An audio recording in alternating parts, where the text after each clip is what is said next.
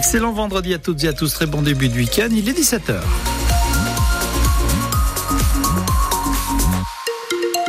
Information Julie Seigneur. Bonsoir Julie. Bonsoir Raphaël, bonsoir tout le monde. Sur la route, est-ce que les départs en vacances ont commencé ce soir? Ça se sent, ça commence à devenir euh, assez euh, encombré, on va dire, hein, dans le sens euh, descendant.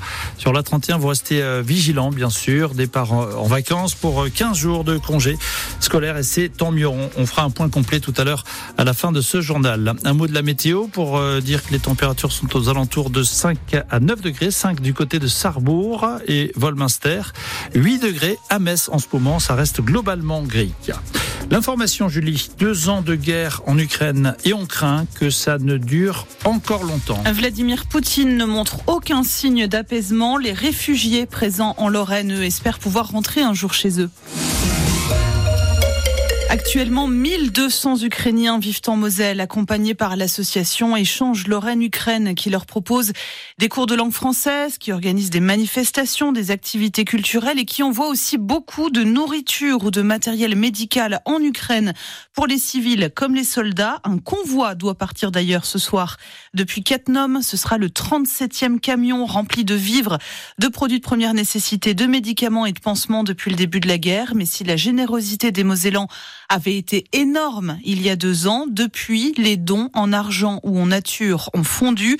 Et ce qui était possible au début du conflit devient compliqué et coûte très cher aujourd'hui. Violetta Moscalou est la présidente d'Échange Lorraine-Ukraine. C'est simple, on a vu diminuer de moitié euh, les dons financiers entre 2022 et 2023.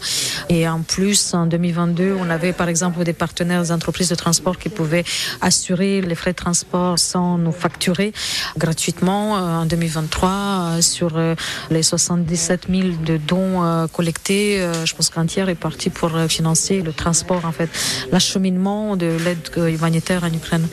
On n'a pas le choix, donc nous devons continuer. Nous sommes sollicités 24 sur 7, autant de la part de personnes en Ukraine, des associations, des bénévoles, des hôpitaux, autant de la part des personnes déplacées ici, en Lorraine. Depuis deux ans, on ne sait pas c'est quoi des vacances, on ne connaît pas les week-ends, on n'a pas de vie euh, autre que euh, tout ce qui se passe en Ukraine et la guerre qui nous touche euh, directement et de manière très profonde. Et autre contrainte pour ces camions remplis de matériel qui partent de la Moselle vers l'Ukraine, c'est le blocage des frontières en Pologne, notamment par les agriculteurs polonais. Ils annoncent vouloir bloquer un important poste frontière entre Varsovie et Berlin ce dimanche pour une durée de 24 heures. L'association Échange Lorraine-Ukraine vous invite à, en attendant à venir marcher pacifiquement demain à 14h à Metz, place d'Armes, pour déplorer ces deux ans de guerre. La date anniversaire, c'est justement ce samedi.